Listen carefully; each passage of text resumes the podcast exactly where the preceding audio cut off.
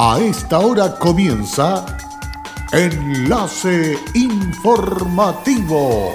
Enlace Informativo. Un resumen de las noticias que son recepcionadas en el departamento de redacción de nuestra emisora, donde le contamos el acontecer de la región de Atacama y sus tres provincias. Enlace informativo a través de Candelaria Radio y sus estaciones en Tierra Amarilla, Los Loros, El Valle y Caldera. Auspicia Minera King Ross, apoyando al desarrollo sustentable de Atacama.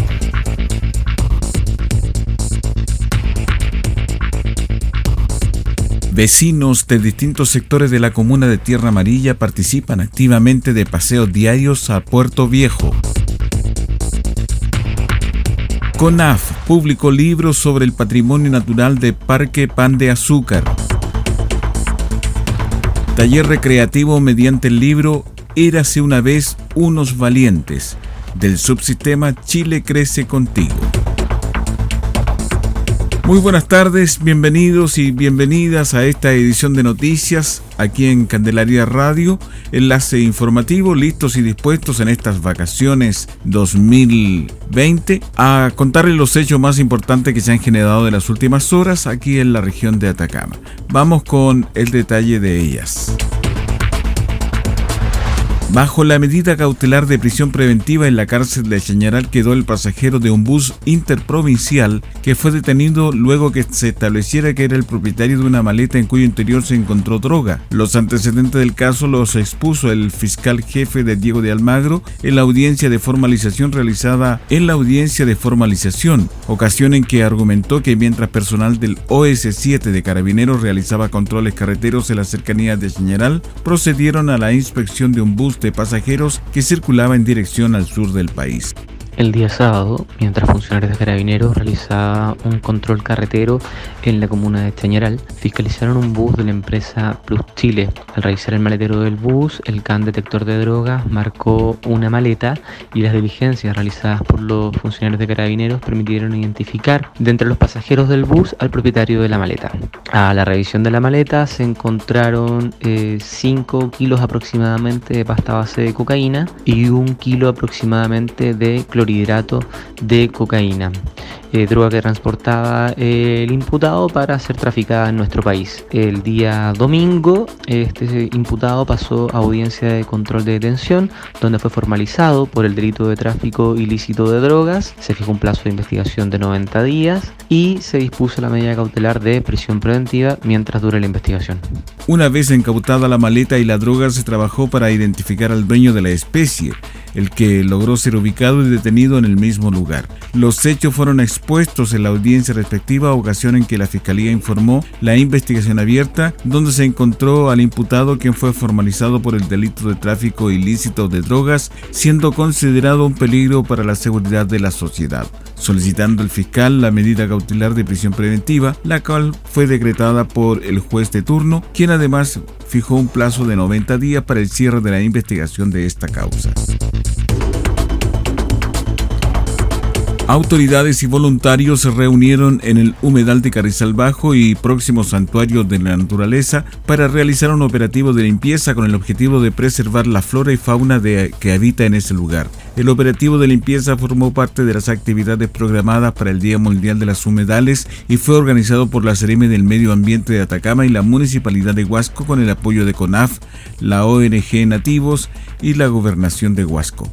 La actividad de limpieza tuvo por objeto preservar la flora y fauna del lugar, principalmente aves, y cuya conservación es parte del Plan Regional Atacama.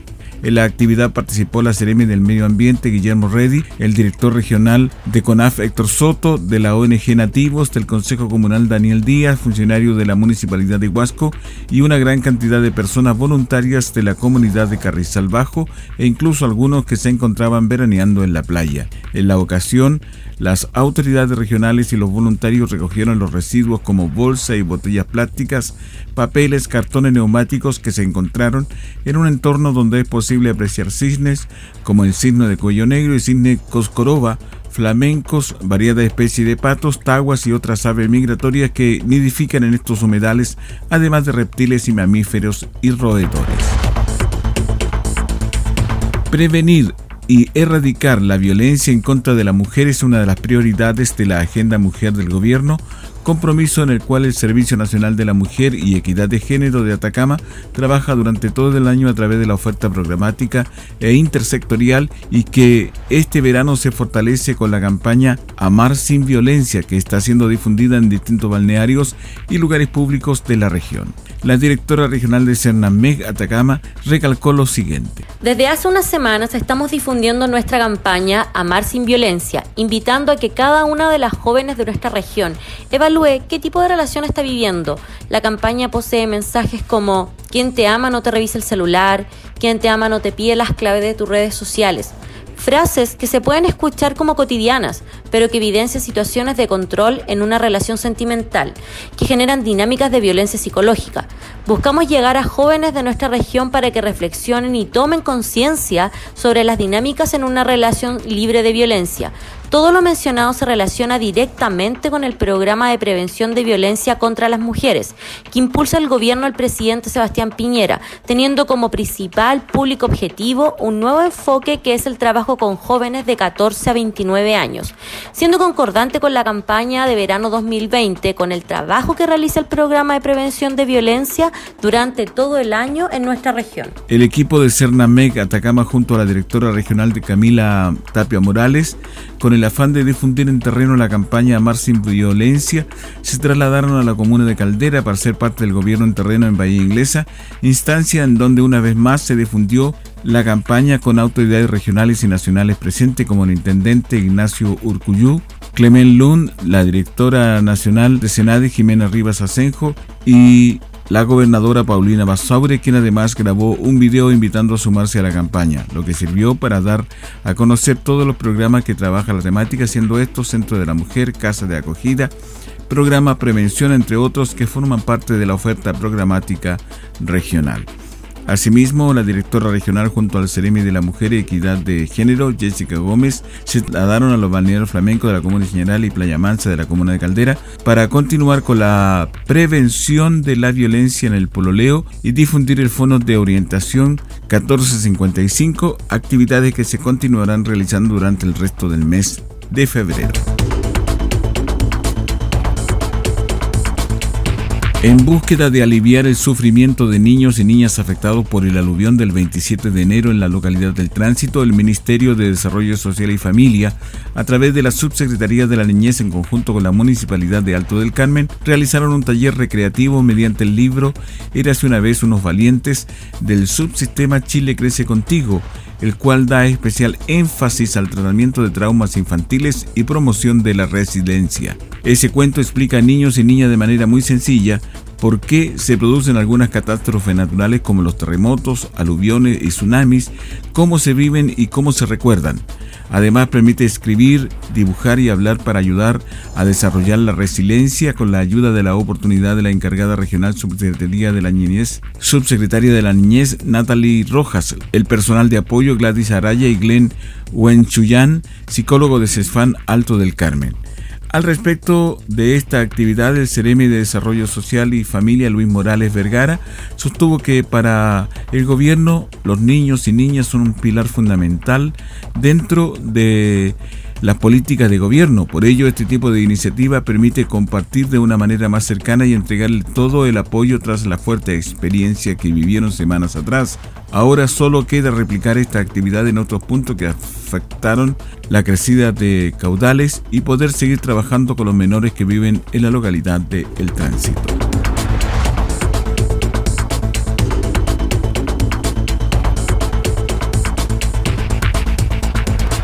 Vecinos de distintos sectores de la comuna de la calle Larga participaron activamente de paseos diarios a Puerto Viejo gracias al programa municipal que se está desarrollando durante el mes de febrero.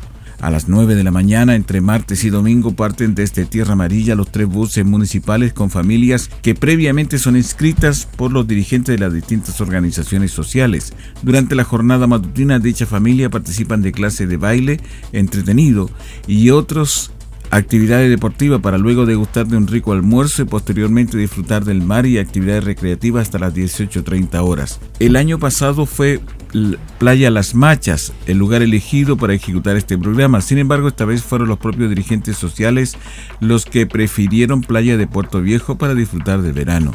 El alcalde Mario Morales, principal impulsor de esta iniciativa, estuvo compartiendo con las familias beneficiarias y manifestó su satisfacción por el éxito de este programa que permitirá trasladar a la costa más de 2.000 vecinas y vecinos de la comuna.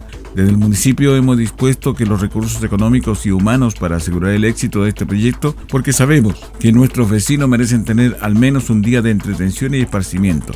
Esta iniciativa también es parte de la agenda social que se lleva adelante este año con la cual se beneficiará directamente a la gente a través de distintas iniciativas. La seguridad de los veraneantes está a cargo del salvavidas certificado contratado por el municipio de Tierra Amarilla, además de un paramédico que presta servicio a quienes lo requieran y un equipo de funcionarios municipales que apoyan las distintas labores.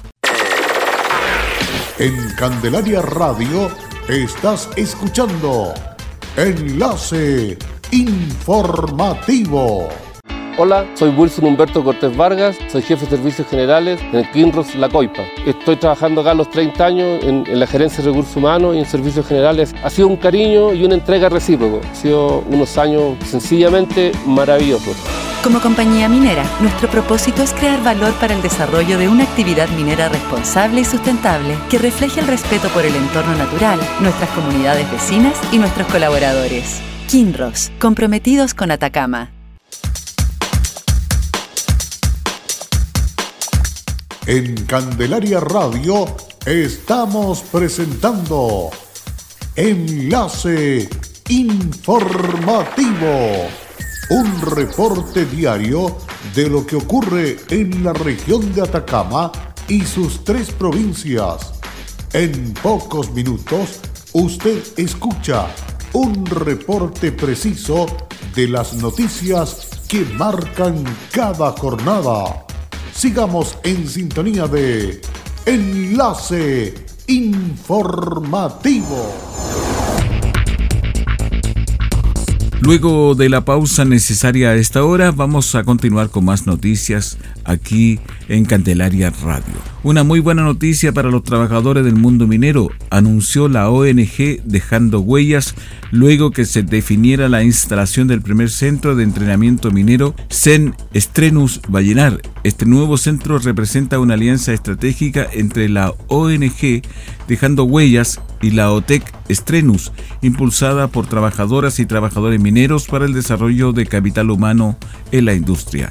El nuevo SEM comenzará a dictar cursos relacionados con oficios mineros. El primer curso que desarrollará el CEN Estrenus Vallenar es de operador de camión de alto tonelaje, el cual comienza en abril de este año, marcando un hito en el desarrollo de competencias laborales para los trabajadores de la industria minera y para conocer los requisitos y trámites que se deben realizar. El objetivo de esta nueva alternativa de formación laboral es formar y desarrollar trabajadores alineados con el marco de cualificaciones para la minería, lo cual permite desarrollar competencias y perfiles con el estándar que la industria demanda. Esto está demostrado en el 60% de los alumnos que han pasado por los programas y que hoy se encuentran trabajando en la industria minera. Y ese nivel de incorporación laboral tiene orgullosos a la ONG Dejando Huellas, mencionó Alex Saavedra, presidente y fundador de la organización.